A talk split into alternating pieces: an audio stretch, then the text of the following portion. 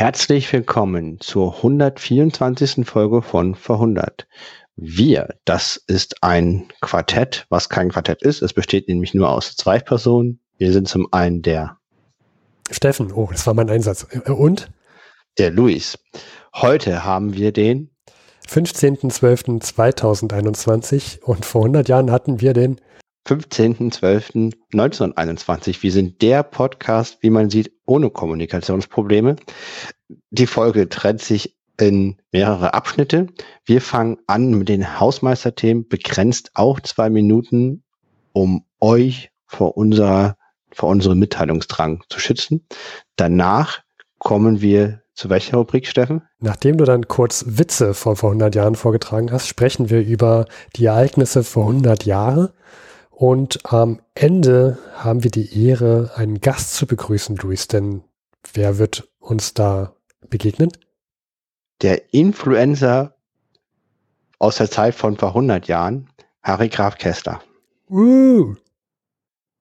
Richtig. Und äh, ich kann schon mal so viel vorweg sagen, er findet sich selber sehr gut in seinem eigenen Tagebuch.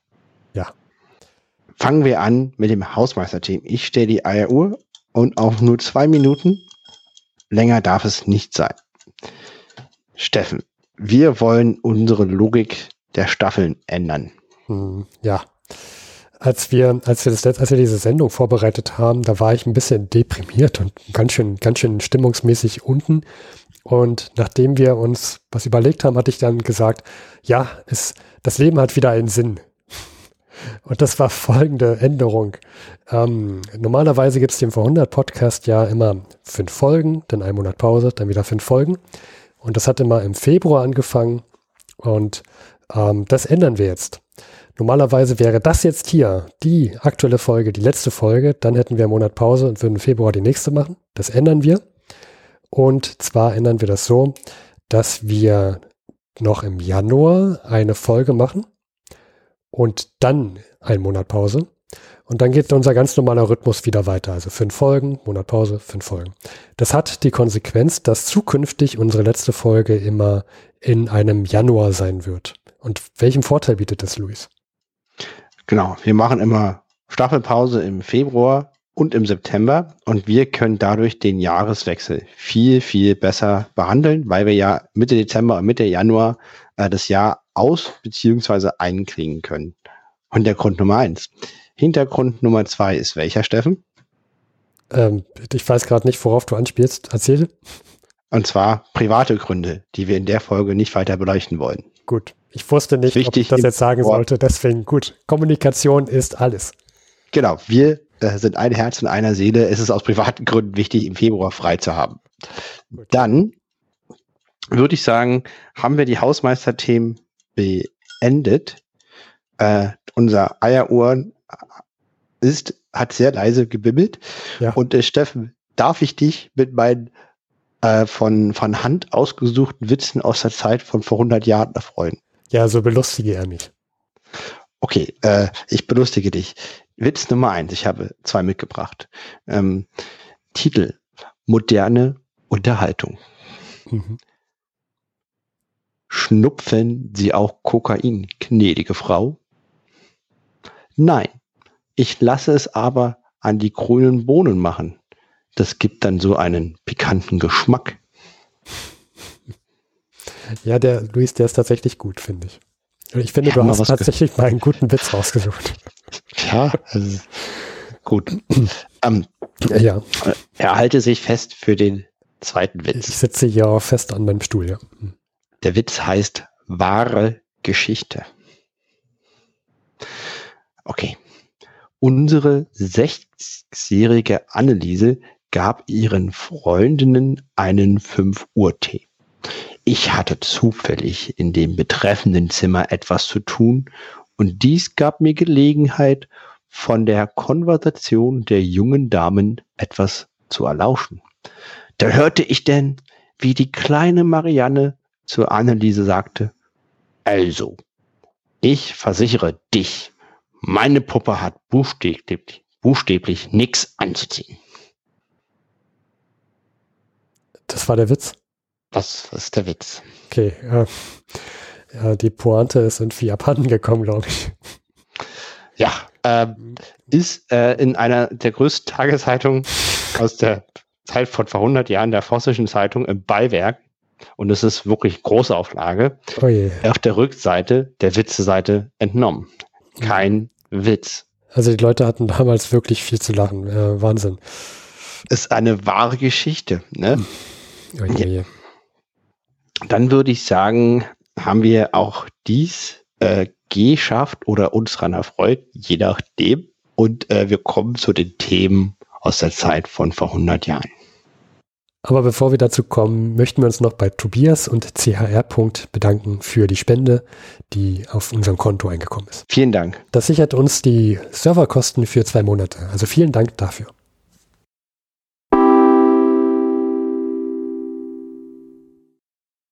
Kommen wir zu den Themen von vor 100 Jahren. Und Steffen, du meintest, das Titelbild einer Zeitung, das hat dich angetan. Es gibt hier die Zeitung, oder besser gesagt das Titelbild einer Zeitung in unserem Chronikbuch. Und die Zeitung nennt sich Der wahre Jakob. Es, ja, kann man, ist so eine politische Zeitung, ähm, auch nicht so bekannt. Aber jedenfalls sind wir am Ende des Jahres und so hat sich diese Zeitung also zum Anlass genommen, auch eine kleine Zusammenfassung in einem Bild abzudrucken. Und so sehen wir hier das Bild von drei äh, Gabenbringern, also sie sind verkleidet wie die heiligen drei Könige. Dabei handelt es sich jetzt aber nicht um die heiligen drei Könige, Luis, sondern um drei Politiker, nämlich den Ministerpräsidenten von Großbritannien, den David Lloyd George, dann ähm, die wichtigste Person von Polen, Luis, die kennst du? Józef Pilsudski, der genau. polnische Mandela. Der polnische Mandela und ähm, Oberhaupt von Frankreich, Astrid Briand. Äh, Aristide Briand, entschuldige. Und die bringen drei Gaben ins weihnachtliche Land. Und das sind einmal drei Pakete namens Reparation, Londoner Ultimatum und Oberschlesien. Also die drei Probleme des letzten Jahres 1921, die auch Auswirkungen haben auf das kommende Jahr. Ich finde, es ist ein sehr schöner Vergleich, den man da hat mit den drei Heiligen, drei Königen und diesen Kartenbringern. Ähm, Luis, du hast auch dieses Bild vor Augen? Äh, habe ich Zeitung? auch und habe ich auch und da müsste eigentlich noch ein vierter daneben stehen, nämlich ein Wall Street Banker mit einem Paket mit dem Namen Inflation. Hm, ja, das wäre auch noch gut. Denn der Kurswert der Mark erreicht einen historischen Tiefstand und äh, aktuell muss man, um einen Dollar einzutauschen, 294 Mark 75 bieten. Oh. zu Jahresbeginn war der Kurs nur 1 zu 64. Jo, also Inflation schlägt zu, Luis. Ähm, ich würde sagen, schnell noch Eigentum kaufen. Definitiv. Mhm. Gut ist, wer Schulden hat, würde ich sagen. Ja. Oder seine Gehälter in US-Dollar bekommt. Und oh, das ist auch gut. Also, äh, liebe Zeitreisende vor 100 Jahren, nehmt besser keine deutsche Mark an, Reichsmark an, wenn ihr die Wahl habt, sondern lieber den Dollar. Und ähm, erster Blick ist die Annahme der Reparationsverpflichtung als Ursache, als Ursache für diese galoppierende Inflation. Denn durch die Erfüllungspolitik werden jetzt Reparationen bezahlt und dafür schmeißt die Reichsregierung die Notenpresse an und druckt Noten. Das ist auf dem ersten Blick die Ursache. Jedoch äh, gibt es eine wichtige zweite Ursache. Aus deutscher Sicht ist es die alleinige Ursache. Und ähm, im Chronikbuch wird erwähnt, dass äh, es wäre gleichrangig mit den Reparationen. Es ist nämlich so, dass schon damals das Deutsche Reich eine Exportwirtschaft besaß oder oder zumindest vor dem Großen Weltkrieg mhm. besessen hat. Die Alliierten lassen sich von den Interessen ihrer heimischen Industrien leiden und verhindern aus Konkurrenzangst den, der, die Wareneinfuhr aus dem Deutschen Reich. Würdest du sagen, dass das tatsächlich auch ein Grund ist, aus heutiger Sicht? Ja, definitiv, weil das Deutsche Reich musste exportieren, um halt vor allen Dingen ihm diese kostbaren Devisen zu erwerben, um halt die Schulden zu bezahlen. Und wenn es das nicht kann, dann muss es die Notenpresse anwerfen. Das ist sicherlich nicht die alleinige Ursache, nur die Kombination, das ist jetzt meine Privatmeinung, die ich jetzt gerade auch nicht belegen kann. Ja. Hm. Für mich ist die Kombination tödlich, dass du zum einen sagst, du musst Reparation zahlen, zum anderen das Deutsche Reich nicht mitspielen lässt als gleichwertigen Partner in der Weltwirtschaft. Eins von beiden kann man schaffen und zwei ist eins zu viel. Nur, das ist immer Wirtschaft, das ist sehr schwer, das wirklich nachzuweisen, zweifelsfrei. Ja, ich glaube, es gibt ja zig viele Sendungen, die das Thema Inflation im, während, des, während der 20er Jahre behandelt. Äh, viele Experten und ich glaube, es gibt nicht viele Meinungen, aber doch schon so einige. Ja, und das äh, ist das, was ich dazu anmerken möchte, ist, die Inflation ist ja nicht nur im Deutschen Reich am Galoppieren, ähm, sie rennt hinter einem wunderschönen österreichischen Pferd, was genauso galoppiert hinterher. Es gibt auch eine galoppierende Inflation in, in, diesen, in dieser kleinen Rumpfrepublik, die übrig geblieben ist aus dem ehemaligen österreich-ungarischen ähm, Doppelmonarchie, kaiserlich und königlich.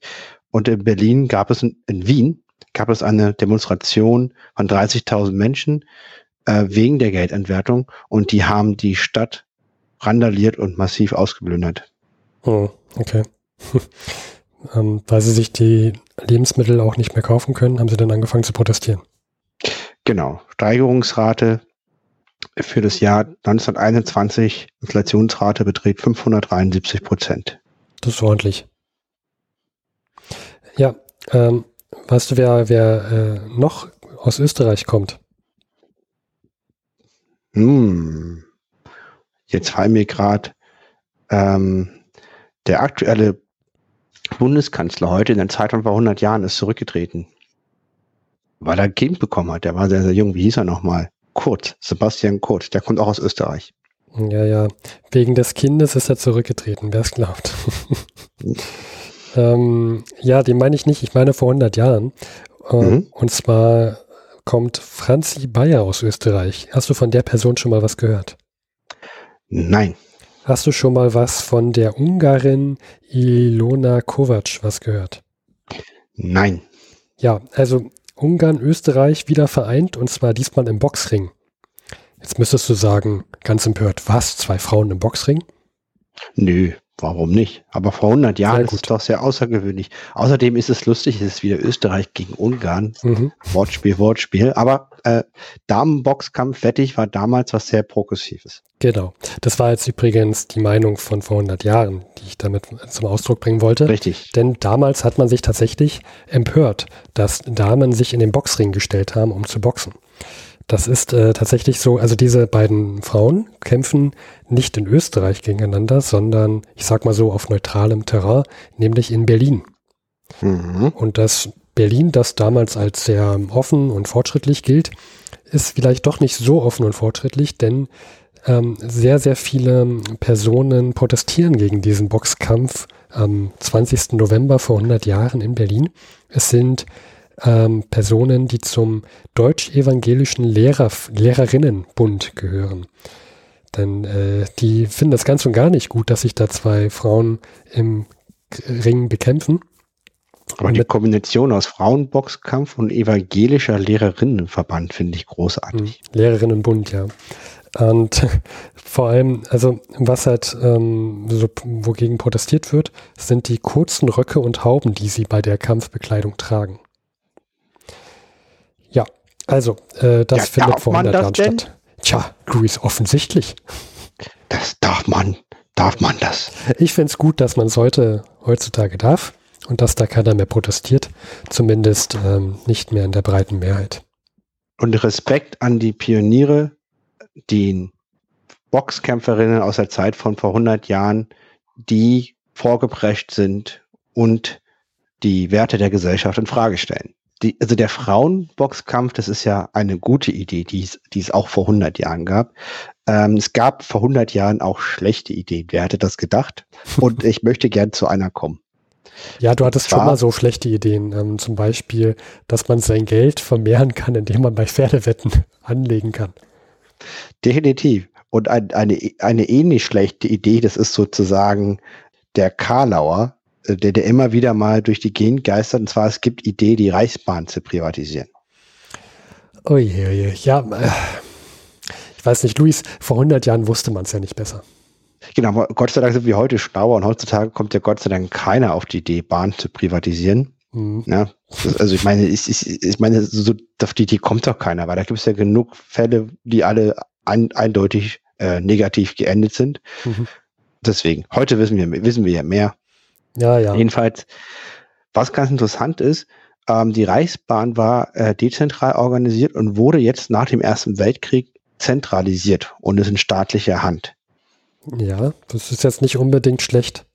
Nee, das ist sogar sinnvoll. Ja. Und jetzt gibt es ähm, DVP, also recht gelagerte Abgeordnete, einer von denen ist Hugo Stinnes, die schlagen vor, man solle doch diese Bahn privatisieren und könnte mit dem Verkaufserlös das finanzielle Gleichgewicht im Staatshaushalt wiederherstellen.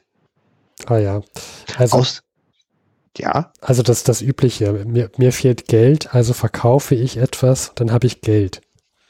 Genau. Und die Privatwirtschaft könne die Reichsbahn unter einer Strafenbetriebsführung zu viel größerer Ertragskraft verhelfen. Diese Argumente kommen mir sehr, sehr bekannt vor. Und ich finde sie ja, nach wie vor ziemlich sinnlos. Ist, nein, heute würde das niemand mehr machen. Also wir sind ja viel, viel schlauer als von vor 100 Jahren. Wir lernen ja aus unseren Fehlern. Das ist ja, das ist ja definitiv so. Und ja, ja. Ähm, ja.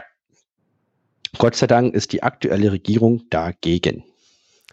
Ui, also man war vor 100 Jahren tatsächlich so schlau, sich dagegen zu entscheiden, ne? Das ist zumindest jetzt dagegen und jetzt wird halt gestritten. Hm. Gut. Ja, ich habe nur den, ich habe nur das Thema gesehen, dass wir, wir haben ja vorher so Themen ähm, zusammengetragen, wer, wer über was sprechen möchte. Und da habe ich nur gesehen, Privatisierung der Reichsbahn. Und ich bin jetzt ehrlich gesagt überrascht. Ich hätte schon gedacht, dass man vor 100 Jahren sich jetzt dafür ausgesprochen hätte, die Reichsbahn zu privatisieren oder teilprivatisieren. Nee. Nein. Bin ich jetzt doch ähm, positiv überrascht, Luis. Ja, wie gesagt, ähm, und wie gesagt, heute würde man auf solche Ideen hier gar nicht mehr kommen. Ähm, dann wollte ich noch zum Thema Verkehr allgemein was sagen. Und zwar, natürlich kam jetzt vor 100 Jahren das Auto als Verkehrs, ähm, als Verkehrsmittel wesentlich stärker auf, doch nicht so stark wie gedacht. Also im Jahr 1921 fuhren nach amtlichen Zählungen 30.000 Krafträder, also Motorräder, 60.000 Pkw und 30.000 Lastkraftwagen. Okay, also doppelt so viele PKWs wie ähm, Motorräder? Ja, aber natürlich nichts, 60.000 okay. Pkw. Und was ich doch interessant fand, klar, LKW gab es eine Zuwachsrate von 237 Prozent. Mhm, ja. Bei den Motorrädern, den Autos aber nur 30 Prozent. Bei den Motorrädern nur 30 und bei dem Pkw nur 13 also auch stagnierend. Mhm. Großteil war Personenbeförderung, entweder öffentlich oder für gewerbliche Zwecke und dann noch Lastenbeförderung. Wobei das Brauereigewerbe hier führend in Lastenbeförderung von unterwegs ist per LKW. Und das fand ich spannend, ähm, weil das wird hier auch mit New York verglichen und da gibt es schon erste Stau und ähm, äh, wenn die am Wochenende ins Grüne fahren mit ihren schönen Forts. Und es gibt jetzt schon erste Ampeln, weil ohne Ampeln lässt sich der Verkehr nicht regulieren. Und es ist so ein Holzhäuschen, wo jemand drin steht und die Ampel manuell bedient. Ja, tatsächlich. Das, das ähm, gibt es auch noch die nächsten Jahre, auch in, in Berlin. Das sind tatsächlich Leute, die da, da drin stehen und dann die Ampel schalten. Und der Anwachs der LKWs im Deutschen Reich wird durch die Unzulänglichkeit der Reichsbahn erklärt denn die haben jetzt Wachstumsschmerzen, weil sie jetzt eben zusammenwachsen von diesen einzelnen Bahngesellschaften. Und in der Luft geht's voran. Es gibt erste zivile ähm, Luftlinien. Ähm, das ist die Blütezeiten der Zeppeline. Nur auch wenn das stark am Wachsen ist, können die allerwenigsten, nur der reichste, reichste ein Prozent und ich glaube nicht, nicht mal da alle fliegen. Ja, das ja. ist äh, so viel zum Transport aus der Zeit von vor 100 Jahren. Sehr schön, danke Luis. Also das heißt, ähm, wenn ich dann mal wieder mich in die Zeitmaschine begebe, dann werde ich vielleicht doch eher mit der Reichsbahn fahren und nicht fliegen. Gut. Genau, und, und bitte an einer Demonstration der Gewerkschaft teilnehmen, die gegen, die sich gegen die Privatisierung ausspricht. Ja, auf jeden Fall. Das ist eine, kannst du sagen, ich komme aus der Zukunft, das funktioniert nicht. Genau. Ich sehe mich denn, ich, ich habe so einen Film vor Augen, äh, man sieht dann nur, wie irgend so ein Blitz aufblitzt, dann kommt jemand energisch angerannt, Achtung, Achtung, und wird dann von LKW überfahren. Genau. Ähm, ja, kommen wir mal von zu einem anderen Thema, Luis. Und zwar würde ich mich geografisch jetzt doch, also ich würde mich doch so gedanklich ins Flugzeug setzen und Deutschland verlassen. Also nicht mit dem Zug fahren, also musst du was mehr, nehme ich an. Ja, und zwar würde ich ähm, so nord, äh, nordwestlich fliegen. Und also Richtung, ah, also nordwestlich, dann, dann würdest du Richtung hm, Nordwesten, hm, England? Ja, so in die Richtung. Und zwar Irland. Ah. Wir sprechen jetzt über einen etwas größeren Block. Ich habe mir die Freiheit genommen und Luis mag das ja mal nicht, wenn ich von hinten anfange, deswegen fange ich diesmal von vorne an.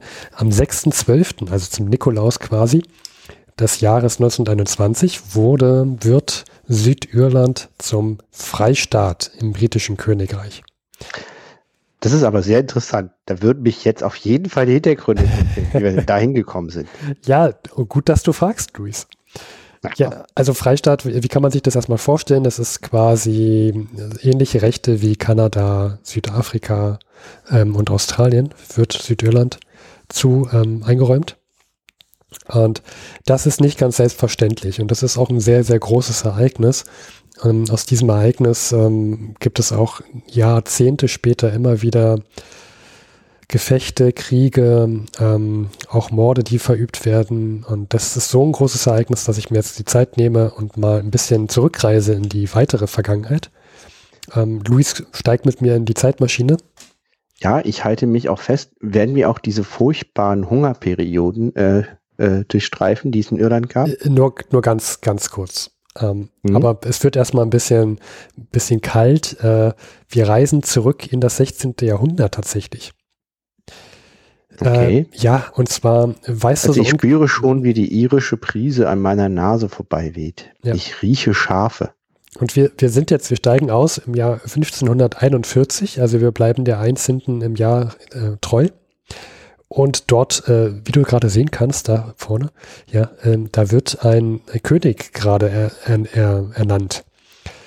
Und zwar äh, kriegt da eine Person den Titel König von Irland diese Person, vielleicht hast du sie schon von Porträts erkannt. Ähm, man sieht sie ja meistens nicht so live in Farbe und Natura, aber das ist tatsächlich, ja, du, du nickst schon mit dem Kopf heftig, das ja. ist Heinrich der Achte.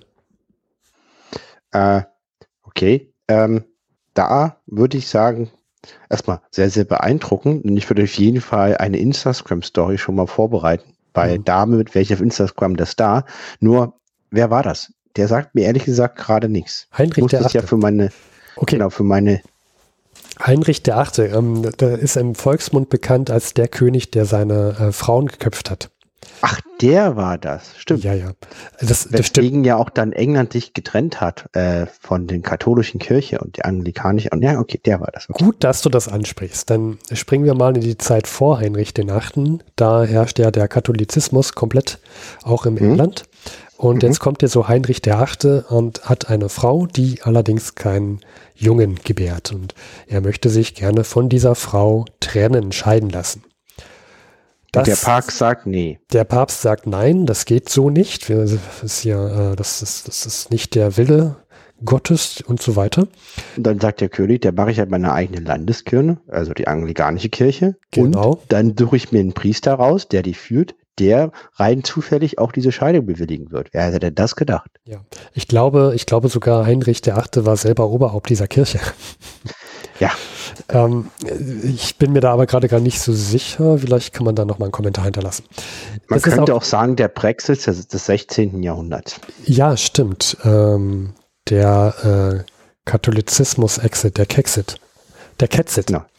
Der ähm, Ketzit. Genau, die Ketzer aus äh, katholischer Sicht. Ja, also der Punkt, worauf wir hier rum, rum herumreiten, ist, es gibt Katholizismus und da ist jetzt Heinrich der Achte, der äh, sich vom Papst trennt und eine eigene Kirche begründet. Und jetzt lass mich sagen, die Iren, die sind ja bekannt für ihre Folgsamkeit und sind wahrscheinlich alle so gesagt, na klar, weil er seine neue Frau da haben will, werde ich jetzt auch alle Protestant. Das machen wir natürlich alle mit. Nein, natürlich nicht. Also da gab es wahrscheinlich Iren, ne? Also die, vor allen Dingen, das sind die, also die Südiren, die Katholiken bleiben wollten, nehme ich an. Ja, also Irland ähm, hochkatholisch und jetzt haben die ja ein, ein Oberhaupt, ein jemand, der den Titel König von Irland trägt, der dann so Richtung Protestantentum geht. Nein, anglikanischen König. Ist schon mal, ist schon mal ein großer Konflikt. Ähm, Heinrich stirbt dann irgendwann, ähm, was kommen Nachfolgerin und so weiter. Äh, wir springen mal so ein paar Jahre in die Zukunft, sind aber im so 1609, 1611 mhm. herum. Mhm. Du siehst, äh, sieht leicht verändert aus, die Umgebung hier gerade, und da platzt auch mhm. gleich schon die nächste Bombe. Denn im Norden, in Ulster, werden, da äh, laufen sie schon, du siehst sie, 100.000 Protestanten ähm, angesiedelt in Irland. Das heißt, man will so ein bisschen vorantreiben, dass da mehr Protestanten leben, indem man einfach Protestanten dort ansiedelt. Ah, ich verstehe, ich verstehe, ich verstehe. Und das im Norden. Okay. So, das ich, merken wir uns ich, mal. Das notieren genau, wir uns mal auf unsere gedanklichen. Ich sehe. Kolonnen von Leuten, die angeführt von einer Gestalt mit einer Bibel in der Hand durch die waldlosen Weiden voller Schafe von Irland laufen. Okay, ich glaube, wir werden diesmal ganz schön viele äh, Kommentare kriegen. okay. Ähm, gehen wir mal weiter. Also äh, wir, wir, ja, machen mal die Tür zu, zu dem, zu dem, äh, ja, dann, genau. Äh, wir fahren mal wieder ein bisschen in Richtung Zukunft und sind jetzt mal so im 18. bis 19. Äh, Entschuldige, im Jahre 1800 bis 1900. Also mhm. in der Zeit ähm, ist ja gerade in Europa sehr, sehr viel ähm, zum Thema Nationalismus zu sehen. Es gibt viele Nationen, die entstehen, es gibt viele nationale Bewegungen. Der Begriff Nationalismus wird ähm, nach vorne getragen. Ähm, das Deutsche Reich, das Deutsche Reich zum Beispiel. Ja. Genau. Ähm, das heißt, und denn genau in dieser Zeit ähm, löst in Großbritannien das irische Parlament auf und schluckt Irland nennt, nennt, und nennt es selber als Union. Ja. Das finden viele Iren nicht so gut, um es mal milde auszudrücken. Und es gibt natürlich irische Bewegungen, die ein Irland für die Iren wollen. Ja, genau. Also da ist, da entstehen diese, da entsteht das so ungefähr. Es gibt äh, viele ähm, Protest, Proteste, auch 1848 ist ja ein sehr ereignisreiches Jahr, auch, auch in Irland. Gab's, genau, da gab es ja europaweit die Revolution, in Berlin die Barrikadenkämpfe. Und so ähnlich muss man sich das auch vorstellen in Irland. Da gab es auch bewaffnete Aufstände, die blutig niedergeschlagen äh, wurden. Mhm. Ähm, und wenn wir jetzt am Ende dieser Periode ankommen, also so im Jahr 1900, wird eine Partei gegründet, die wir schon mal im Podcast hatten, die äh, Sinn Fein. Ich ja, hoffe, ich habe sie richtig ausgesprochen. Noch. Ja, das ist so grob übersetzt äh, wir selbst.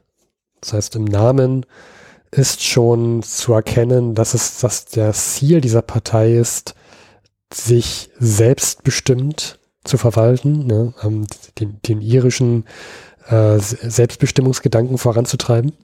Also wir selbst ist auch ein schöner Sendungstitel. Ja, das könnte man auch überlegen.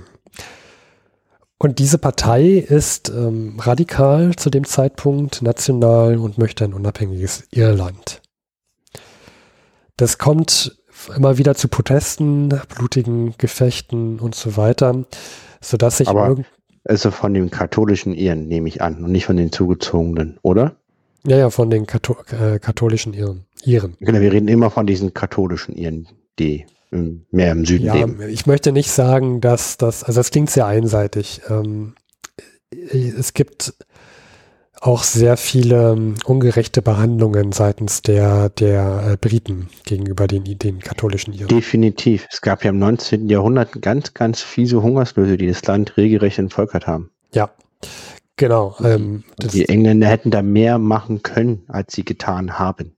Genau. Ich habe mir in dem Zusammenhang habe ich mir auch eine, äh, die Folge 40 und die Folge 42 von uns nochmal angehört. Da reden wir auch schon über Irland.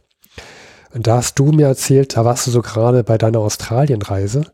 Du hast mir mhm. erzählt, dass du dort ähm, eine geführte Tour mit einem ähm, Ureinwohner gemacht hast. Und dort war auch eine Iren dabei. Äh, und der, der Führer der, der Tour war Halbire. Die haben sich dann unterhalten und äh, meint es dann, dass sehr, sehr viele Iren aufgrund dieser schlechten Behandlung auch in die weite Welt gezogen sind, auch nach Australien und so weiter. Und genau, also, ja, das ist sehr interessant, weil Irland ist nicht so stark bevölkert. Ich muss noch mal gucken. Es hat nur verhältnismäßig wenig Einwohner für seine Größe. Und es gibt aber riesige Exilkonklaven von Iren in den USA oder in einem, oder halt in Australien. Die sind dann in das, in das Empire ausgewandert. Hm. Unter anderem wegen der schlechten Verhältnisse und auch dieser Aushungerpolitik. Ähm, es kommt wieder weiter zu Protesten. Wir befinden uns ja zeitlich so kurz vor dem Ersten Weltkrieg. Und ja, der britische Premier damals, der, der steht auch unter Druck, der muss diese Frage mal so langsam klären. Und er gesteht Irland zu, ein eigenes Parlament ähm, haben zu dürfen, das äh, erstmal dann nur die regionale Selbstverwaltung also regeln darf.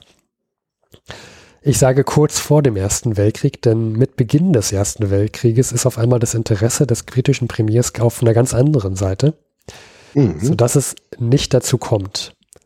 Und wir hatten ja bei uns im Podcast, dass auch in, in England die Rechte des Einzelnen im Krieg stark bestritten wurden. Mhm. Ja. Das, das, das geht sicherlich auch für irische Separatisten. Wir haben ähm, in unserer Folge 40 und 42 haben wir uns über die blutigen Osteraufstände unterhalten. Mhm.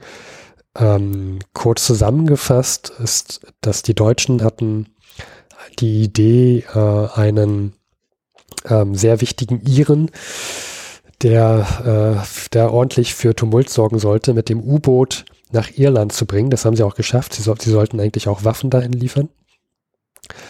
Dann über Ostern des Jahres 1916 kommt es dann zu blutigen Aufständen. Ähm, diese Aufstände sind in Dublin, dauern sechs Tage.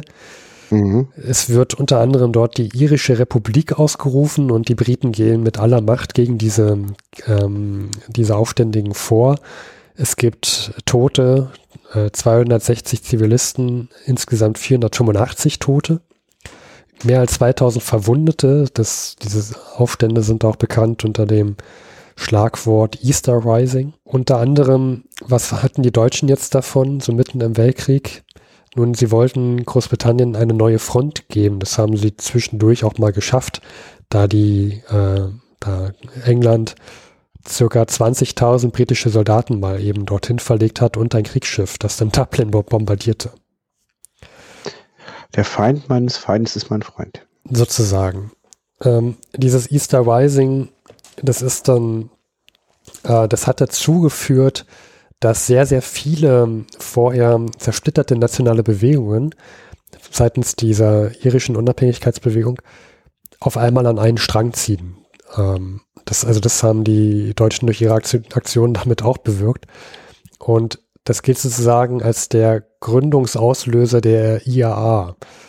Äh, und ich, ich war etwas schockiert, Luis, dass wir, als wir die Folge 4042 damals aufnahmen, uns ernsthaft gefragt haben, wofür IRA liegt, äh, äh, steht, also die Abkürzung, mhm. dass es für irisch und republikanisch gilt. Das, darauf kamen wir noch, aber wir wussten nicht, wofür das A steht. Ähm, Army, oder? Ja, natürlich. Ich dachte mhm. so die ganze Zeit beim Zuhören. Ich wollte, also ich wollte ja schon zurückreisen und uns helfen, aber das hätte dann so ein, ja, ein Zeitparadoxon und so weiter. Das kann ich nicht machen. Stimmt. Ja, aber ja, also das gilt so als Gründungsauslöser für die irisch-republikanische Armee. wir sind, wir kommen gleich im Jahr 1921 an, aber wir springen jetzt erstmal noch ins Jahr 1919. Da ähm, gibt es dann, ähm, also der, der Krieg ist vorbei und der Premier könnte sich jetzt wieder mit anderen Dingen mal langsam beschäftigen. Es kommt wieder zu einem Haufen Tumulten, ähm, sodass der Premier so langsam gezwungen ist zu handeln. Und er schlägt im Dezember 1919, schlägt er etwas vor. Und das nennt sich Government of Ireland Act. Äh, Act. ähm, und das ist sozusagen die Idee, zwei Parlamente für Irland zu gründen. Ein, eins für die größere Region, nämlich den Süden, und dann ein Parlament für die etwas kleinere protestantische Region im Norden. Mhm. Und zusätzlich noch ein Rat für Gesamtirland. Aber die ähm, Iren finden es nicht gut, denn erstens wird dadurch Irland geteilt und zweitens bei diesem Government of Ireland Act haben die Iren etwas nicht in eigener Hand und das ist die Verteidigungs-, die Außenpolitik sowie Handel und Zoll. Das bleibt in weiteren in Großbritannien, also in britischer Hand. Verständlich, dass man da vielleicht erstmal nicht von überzeugt ist. Jetzt ähm, kommen wir ins nächste Jahr. Also dieser, dieser Act, der steht so bevor, der wurde erstmal vorgeschlagen mhm. und die IAA kämpft dagegen es gibt äh, harte Gefechte, Konflikte im ganzen Land. Ähm, die IAA ist hier tatsächlich im Vorteil und führt zu einer Art Guerillakrieg. Es kommt dann, wir springen jetzt mal zu Ende des letzten Jahres, also in den November 1920.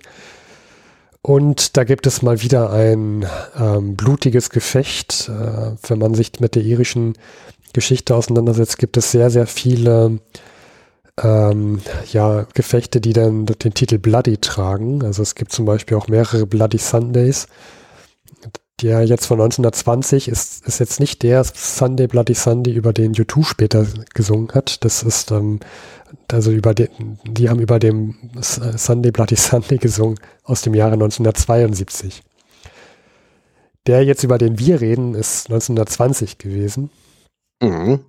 Und die IAA, die hat es verstanden, damals ähm, ein sehr dichtes Netzwerk zu haben, was zusammenhält und was eher äh, keine Spitzel von den Briten hat. Und sie wollten, so, die hatten sehr, sehr große Angst vor Spionen, weil sie ja so eine Guerilla-Taktik haben. Die ist nur dann wirksam, wenn du deine Angriffe möglichst schnell und effektiv ausführen kannst, ohne dass der Gegner Bescheid weiß. Das heißt, Spione sind da ähm, eine große Gefahr für die IAA. Mhm. Und 1920 in diesem blutigen Sonntag kommt es dazu, dass die IAA 14 Spione ausfindig gemacht hat, entdeckt hat und also sozusagen V-Leute. Ja, und diese 14 Offiziere dann äh, tötet teilweise sehr spektakulär, also dass sie in die Wohnzimmer ähm, mit samt, also sie saßen dort samt Familie und dann haben sie dort die Offiziere erschossen, während die Familie da beisammen saß. Also das war schon nicht ohne. Mhm. Und jetzt gab es so britische Hilfspolizisten in der Region und ähm, man munkelt so ein bisschen, dass sie sich damals dann rächen wollten. Jedenfalls gab es später am gleichen Tag noch ein Fußballspiel und während dieses Fußballspiels kommt es zu Gefechten. Die Hilfspolizisten schießen dann in die Menge, es werden ähm, Zivilisten getötet, 60 sind verletzt, 12 tot, also man kann sich vorstellen, das war tatsächlich ein sehr, sehr blutiger Sonntag. Ja. Und man sagt halt, das da kann. Da möchte ich auch nicht hinreisen. Nee, das kann kein Zufall gewesen sein. Dass, also da werden auf der einen Seite 14 erschossen und auf der anderen Seite werden dann 12 erschossen und 60 verletzt. Das kann kein Zufall sein. Also es gab halt große Proteste dann auch aus, aus außerhalb Großbritanniens. Auch die USA hat dann jedes Mal, wenn es sowas gab, ähm, die, die, Briten gefragt, sag mal, ihr müsst doch mal da diesen, ihr müsst da mal Ruhe reinbringen. Ja, ihr seid da, ihr habt da offiziell keinen Krieg, aber inoffiziell schon. Wir müssen mhm. hier ähm, uns eigentlich um andere Dinge in der Welt kümmern. Schafft da mal bitte Ruhe ein. Ähm, so, dass jetzt Großbritannien also unter Druck stand und ähm, sich dann gezwungen fühlte 1921, also nach, kurz in den Monaten nach diesem blutigen Sonntag, nochmal mit den Iren zusammenzusetzen und diesen Act ähm, auch tatsächlich umzusetzen.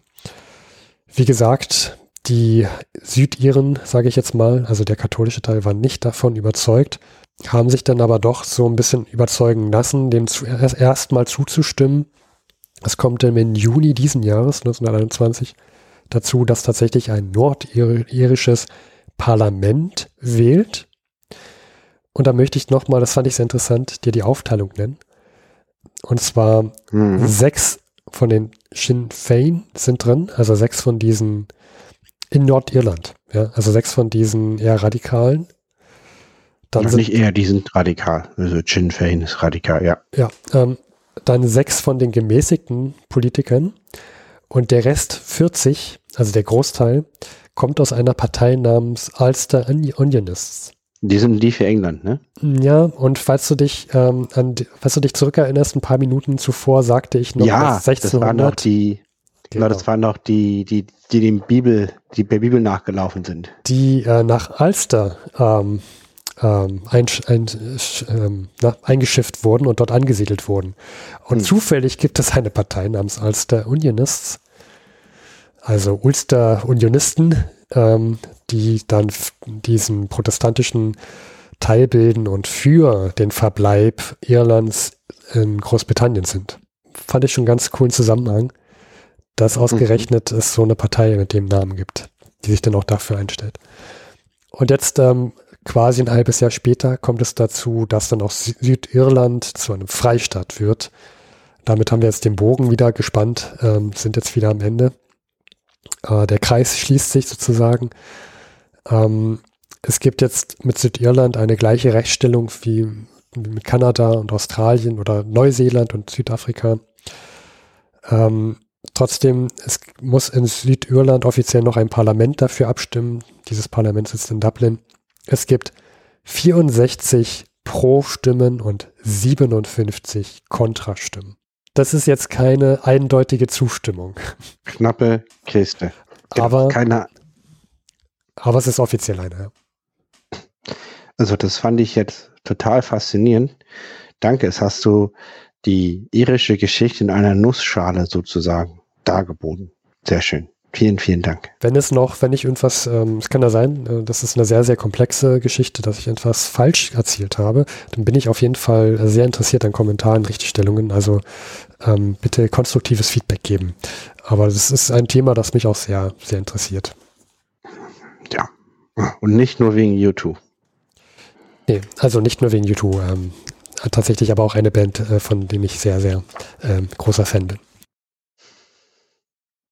Vielen, vielen Dank. Wo wir gerade so bei Aufständigen sind, Luis, komm, lass uns gleich das nächste Thema machen. Den Kaputsch. Nur ähm, irgendwie, äh, da kann, also da kann ich das auf persönlicher Ebene nicht ganz nachvollziehen. Auf welche, für welche Ziele die eintreten.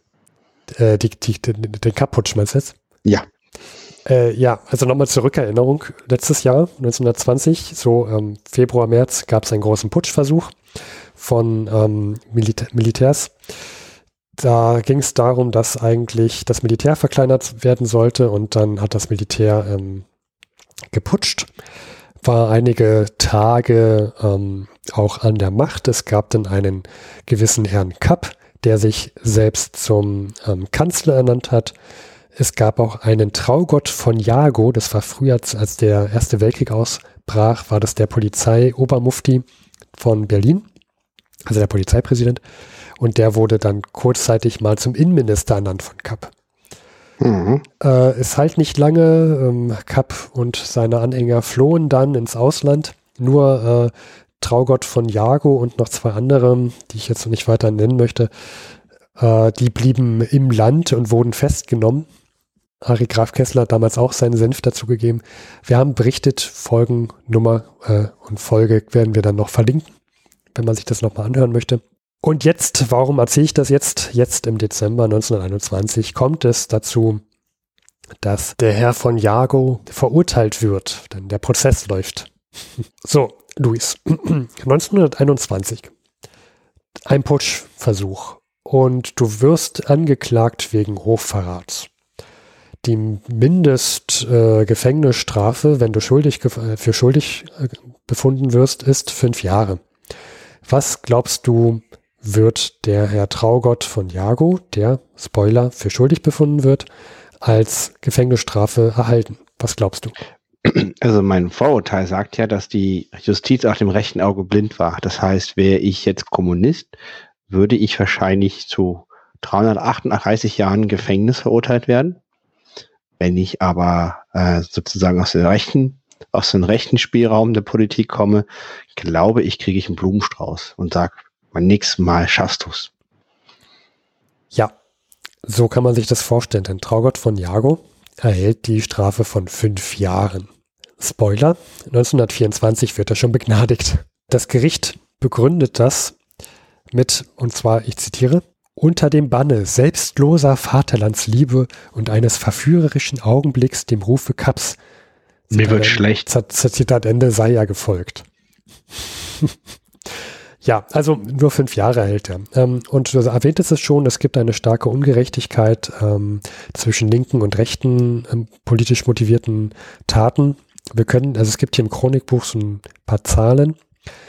Da heißt es, dass bis 1921 von insgesamt 15 Morden, die von, von linker Seite begangen wurde, acht, also mehr als die Hälfte, mit Hinrichtungen und die übrigen mit durchschnittlich 14 Jahren Haft geahndet wurden. Und auf rechter Seite gab es 314 Morde, die ähm, durchschnittlich zwei Monate Haft hatten. Zwei Monate. Zwei Monate. Wahnsinn also 15 Morde auf linker Seite, die bei den acht Hinrichtungen gab und 314 auf rechter Seite mit durchschnittlich zwei Monaten Haft. Ja, das ist kurzhaft, das ist auch wieder, das zeigt es auch wieder heute, dass, also ich finde auch heute, dass das rechte Spektrum viel gefährlicher ist für unsere Demokratie. Ja. Ähm, also ich finde das, also erstmal finde ich die Strafen krass. Ich finde aber auch irre dieses Verhältnis von 15 Mord von Linken und 314 von den Rechten. Ja. Ja. Ich, ich, ja, ich erkenne immer so viele Parallelen, wenn man so in die Zeit vor 100 Jahren sieht, dass es schon fast erschreckend ist, finde ich. Glaube, man könnte ja anders sein. Natürlich würde sowas heute niemals passieren. Man hat ja rausgelernt. Ja, ja, vor 100 Jahren wusste man es ja nicht besser. Ja, ja. Ja. Uh, mm, ähm, mm. So, wir sind jetzt gerade mental auf einem, auf einem, in einem Tal und nicht auf einem Berg. Ich würde uns gerne noch tiefer in die Scheiße reiten, Luis, und mal zum Wohnen kommen. Okay. ähm, das Thema Wohnen. Also wer es vielleicht schon mitbekommen hat, ich bin ja auch auf Wohnungssuche schon seit einigen Monaten. Ähm, und Luis, ich glaube du auch. Ja. Und äh, ich möchte ja betonen, äh, also ich glaube, wir sind beide sehr erfolglos, oder? Korrigiere mhm. mich, Steffen. Ja. Mhm. Es ist einfach ähm, ziemlich ähm, schlecht, gerade die Situation. Wir, wir suchen hier in Berlin und da fand ich den Artikel sehr interessant, Wohnen vor 100 Jahren. Mhm. 1918 fehlten, also bei Kriegsende, circa 800.000 Wohnungen deutschlandweit. Wie viel glaubst du 1921, also drei Jahre später, wie viele Wohnungen da so ungefähr fehlten? Weniger oder mehr? Hm, äh, hm. Hm, ich denke mal, ich denke mal mehr, weil ja viele aus dem Krieg zurückgekommen sind. Genau. Und, äh, glaube ich, auch keiner in der Lage ist, hier Häuser zu bauen. Genau.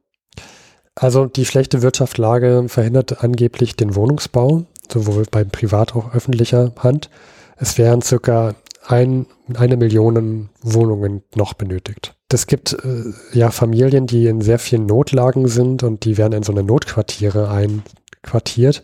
Das sind quasi verbretterte Zweiraumwohnungen, Oftmals gibt es keine sanitären äh, Einrichtungen. Wasser muss man sich aus dem Brunnen ziehen und du kannst dir vorstellen, Luis, das Wasser vor 100 Jahren aus dem Brunnen, das war jetzt auch nicht gerade keimfrei. Ja.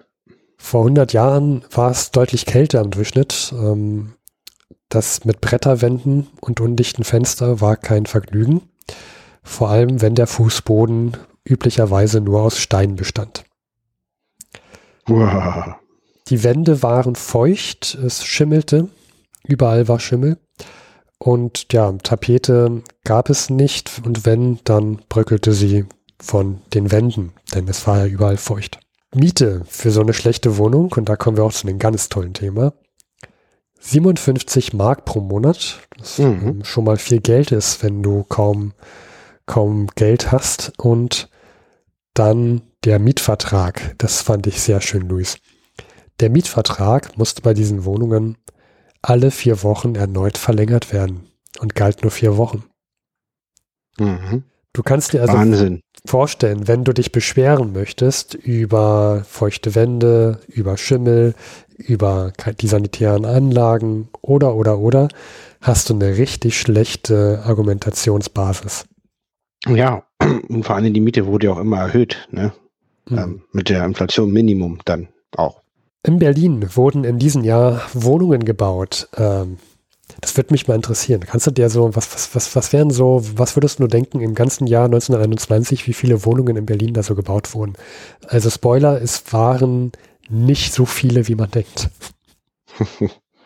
Sagen wir mal, es fehlen eine Million Wohnungen. Deutschlandweit, also die eine Million. Ja, deutschlandweit. Deutschlandweit. Naja, klar. Hm. Naja. So, und jetzt, jetzt leben in Berlin fünf Prozent der Bevölkerung. Das heißt, es fehlen in Berlin von einer Million fünf Prozent, 50, 40, so 40.000 Wohnungen fehlen. Davon zehn Prozent, dass man halt in zehn Jahren die Lücke fließen könnte, wären 4.000. 403. Super. Das heißt, äh, ein Prozent der fehlenden Wohnungen wurden gebaut. Dauert nur 100 Jahre. Aber hey, nach 100 Jahren fehlen immer noch Wohnungen. Zu sowas so viel kann ich sagen. Ja, ähm, ich habe mich mal gefragt, so, äh, wie sieht es eigentlich 100 Jahre später aus, also jetzt? Ähm, laut dem Redaktionsnetzwerk Deutschland, das war jetzt eine Quelle, die ich gefunden habe, vom, vom Mai, fehlen in Deutschland äh, 630.000 Wohnungen zurzeit. Das ist interessant, wobei man natürlich sagen muss, dass wir da auf einem wesentlich besseren Niveau unterwegs sind heutzutage. Ja, das kann man auch sagen. Wobei ähm, das grundsätzliche Problem das gleiche ist. Und man muss sagen, heute werden viel mehr Mittel da, dagegen was zu tun. Und Möglichkeiten. Ich würde sagen, ich kenne einen, der hat so eine Probleme nicht, der hat garantiert eine Wohnung. Ja. Eine sehr schöne sogar. Ja, der ja. echte Eche. Äh, genau, also jemand, der auch von sich selber in seinem eigenen Tagebuch findet, dass er gut aussieht. Er ist nämlich, es ist Harry Graf Kessler. Ja, also er hat seine Hufe auf jeden Fall äh, mit Pfeifenwachs poliert und er streckt den Hals beim sinkenden Mondlicht so, dass der Schatten besonders weit fällt. Es ist Harry Graf Kessler, im Ersten Weltkrieg Geheimagent der Mittelmächte mit Albert Einstein in Amsterdam. Er war beim Weltarbeitsamt in Genf und vor 100 Jahren war er in Paris. Ah, die Stadt der Liebe. Ja, er hat lang nichts mehr geschrieben. Jetzt wo er wieder in Paris ist, wetzt er die Feder.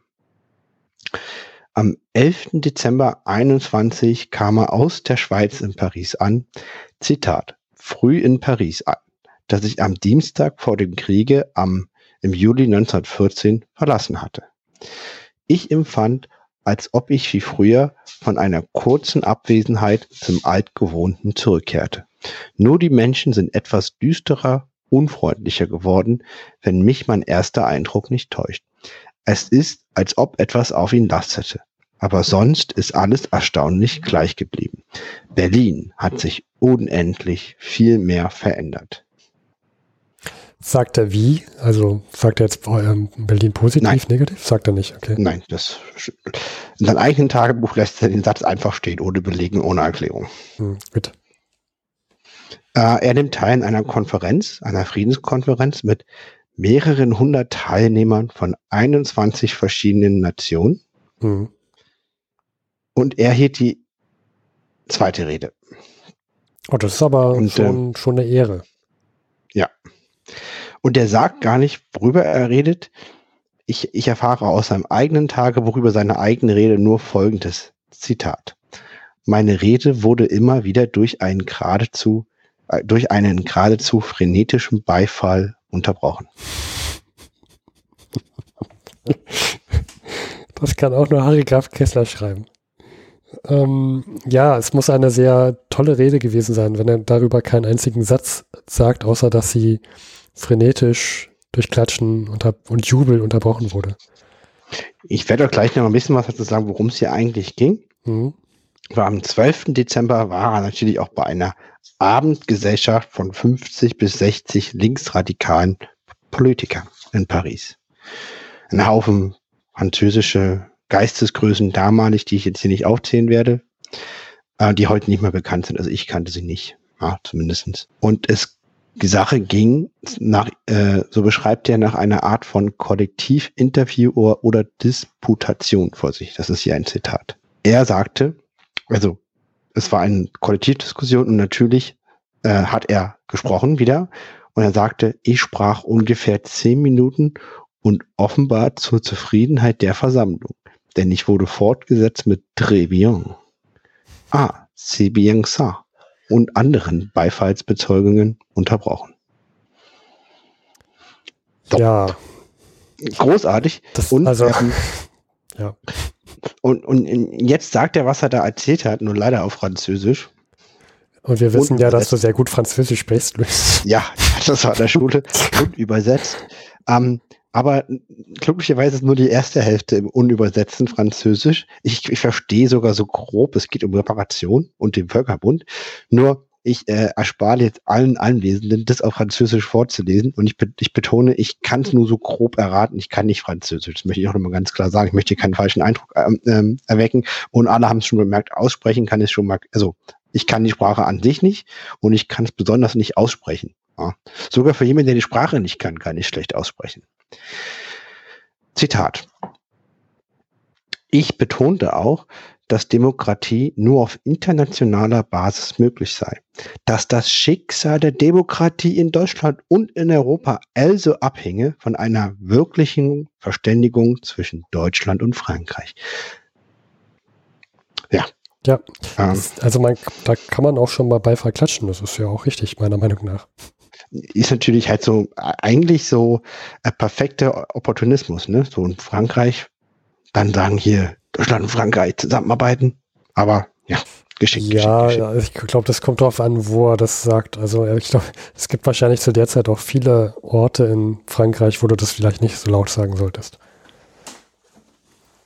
Genau, und jetzt, jetzt das schon auch wieder, da hast du recht. Und äh, das beschreibt er, wer was gesagt hat und natürlich äh, haben die anderen eher so energische, aber auch etwas zweideutige Reden gehalten. Ne? Mhm. Und er hat natürlich wieder das Schlusswort gesprochen. Und natürlich. Zitat, nachher drängte sich alles um mich und beglückwünschte mich. Ja. Ähm, mhm. Ja.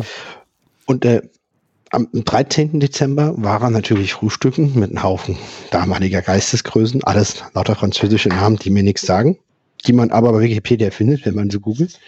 Ähm, er hat dann beim Frühstück äh, gesprochen und die Diskussion fand ich interessant und zwar, ihm wurde die Frage gestellt, ob Deutschland denn wirklich bereit sei, die Reparation zu bezahlen. Seine Antwort, Zitat, ich machte ihm klar, dass der enorme Reichtum Deutschlands, auf den die Franzosen die Hand legen wollen, insbesondere der Devisenreichtum nur zum Teil finanzieller Natur sei. Zum größeren Teil seien die Devisen ein Stück unseres Produktionsapparates, der nur zufällig im Ausland stehe. Aber ebenso zu diesem Apparat gehöre wie die Maschinen in den Fabriken in Deutschland selbst. Was wir wollten, sei Frankreich aus den Erträgen dieses Produktionsapparates die Reparation zu zahlen und dafür, dass diesen Apparat selbst das heißt, die ganze europäische Produktion und Konsumption gemeinsam mit den Franzosen und den anderen Völkern auf die höchste Höhe bringen. Und zunächst einmal überhaupt wieder sanieren. Das könne aber nie auf den Weg über militärische Sanktionen und Besetzungen geschehen, sondern nur auf dem gemeinsamer, ernster Arbeit. Ja, man muss ja schon sagen, dass der da finde ich, 100 Jahre später weiß man es, wahre Worte spricht. Ja, ja. definitiv. Ähm, das war halt damals tatsächlich eine, wahrscheinlich nicht die überwiegende Meinung, mit großer Sicherheit nicht. Ähm, dafür kann man schon mal Beifall kriegen. Allerdings wahrscheinlich auch nur in den Kreisen, in denen er sich da begibt, begibt rumtreibt. Und das sind sicherlich nur die Besten. Und da wird er recht haben. Hm. Und er beschreibt auch nochmal, was er denn da skizziert hat. Also in, seine, in seinen Vorträgen hat er sich mit der Reparationsfrage beschäftigt. Und sein Vorschlag ist die, dass Deutschland die Reparation zahlen soll, Man solle aber eine Sachverständigenkonferenz einberufen, die weitgehende Vollmächte, Vollmachten hat und die würde entscheiden, in welcher Höhe und auf welche Art Reparationen zu zahlen sind. Das schlägt Harry Kraft Kessler vor. Und dafür hat er den ähm, sozusagen den Applaus bekommen. Das war der Inhalt seiner ganzen Reden, die er nicht beschrieben hat. Er hat immer eine Reaktion beschrieben, sich selber gebauchpinselt. Weil er erwähnt halt nur äh, am 13. Ähm, mal im Nebensatz, was ein Plan war, diese Sachverständigenkonferenz. Und das ist aber irgendwie, also da, da muss man ihnen auch was lassen. Ähm, der, der Elch, der legt halt auch regelmäßig schon mal ein dickes Ei in den Wald. Ja. Das hast du sehr poetisch gesagt und ich äh, finde, ja, das stimmt. Der, also, man kann ihn ja noch nicht mal böse sein, dass er so arrogant ist. Er, er weiß ja auch, er hat, er kann, hat ja auch durchaus allen Grund dazu.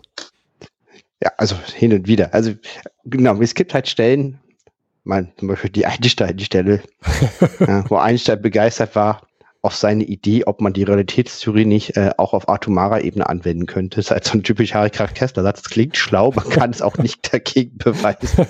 Aber ob Einstein darauf gewartet hat, das wage ich zu bezweifeln. Ja. Ich, ich stelle mir halt auch so vor, so bei der Rede, also er, er schreibt ja anscheinend, dass er ähm, von heftigem Beifall unterbrochen wurde mehrmals. Und jetzt, man kann sich, also das klingt natürlich toll, aber es kann natürlich auch sein, dass er da einfach am Pult stand. Dort ähm, waren 30 Personen im Raum und eine Person fand es als übergeil und hat so laut geklatscht, dass er unterbrechen musste. Aber die anderen haben sich halt umgedreht und dachten, was ist denn das da für ein Trottel, der hier die ganze Zeit da rumklatscht? Also das kann ja auch sowas gewesen sein. Glaube ich jetzt nicht. Aber das wäre ja, dann wäre ja auch unterbrochen worden. Und dieser, äh, ja, der, der, der Typ da, der Applaudierer, der hätte auch dauernd Trebian rein, reinrufen können. Ne? Also, ja, aber ich meine, ist es auch geschickt? Er, er stellt sich ja in, in linksradikale Kreise in Paris und schlägt Lösungen vor, wie Deutschland seine Reparation zahlt, ne? aber Frankreich gemeinsam führend äh, das lösen und mhm. ähm, über Sachverständigenkonferenzen ähm, quasi am aktuellen Establishment vorbei. Mhm. Also er hat sich auch seinem Publikum geschickt ausgesorgt, ja. ausgesorgt für seinen Inhalt. Oder äh, eine böse Vermutung ist, den Inhalt sehr geschickt nach seinem Publikum äh, verfasst. Ein Ei-Problem. Ja, das stimmt. Es passt auffällig gut zusammen. Ja. Also muss eins zum anderen gezielt ausgesucht worden sein. Sein Inhalt zum Publikum oder das Publikum zu seinem Inhalt. Wobei ich bezweifle, dass er sich das Publikum aussuchen konnte. Also weiß ich, was ich persönlich für sehr wahrscheinlich halte. Ja, ähm, wie, wie kommt so eine Person zu so einem ähm, Vortrag? Netzwerk. Durch Netzwerk und da wird er wahrscheinlich auch irgendwann in einer Blase landen. Er sucht sich ja auch mit, also es, ich denke mal, Harry Graf Kessler ist ja schon bekannt in der Zeit vor 100 Jahren in gewissen Kreisen. Und auch mhm. er wird dieses Problem haben, dass er sich irgendwann mit seiner Meinung in einer Blase herumtreibt und ähm, dann natürlich auch vor so einen Leuten landet, die sich selbst ähm, beweihräuchern. Ne? Ja, und ich glaube, er hat ja ein sehr großes Netzwerk und er ist ja, was er ist, geworden, dadurch, dass er wahrscheinlich ein Talent hat. Hm, ja. Die Dinge zur richtigen Zeit am richtigen Ort zu sagen. Ja, das stimmt. Ja, ja sehr schön, Luis. Hast du noch was oder? Nein, ich habe erstmal nichts weiter. Äh, er reist dann wieder zurück in die Schweiz und ähm, dies ist dann alles eine Geschichte für einen anderen Tag. Aber Weihnachten, kann ich schon mal sagen, verbringt ihr noch in Paris. Sehr schön. Vielen Dank, Luis. Es war schön, wieder was von der alten Eule, mal wieder so ein schönes Ei zum, vorgelegt zu bekommen. Ja, das hast du auch schön, dass du meine Metapher wieder aufgenommen hast. Das ist gut. Und wir haben ja schon am Anfang gesagt, Tarek Graf Kessler wird bald wiederkommen. Und äh, ich, in der nächsten Folge wird er wieder einen festen Bereich einnehmen. Vielen Dank fürs Zuhören von meiner Seite. Auch von meiner Seite vielen Dank und wir hören uns dann im nächsten Jahr. Liebe Zeitreisende, vielen Dank fürs Zuhören. Das war's auch schon wieder mit der Folge. Gedanken könnt ihr gerne in Form eines Kommentars auf unserer Seite teilen, vor100.de. Dort erfahrt ihr auch, wie ihr uns unterstützen könnt. Vielen Dank.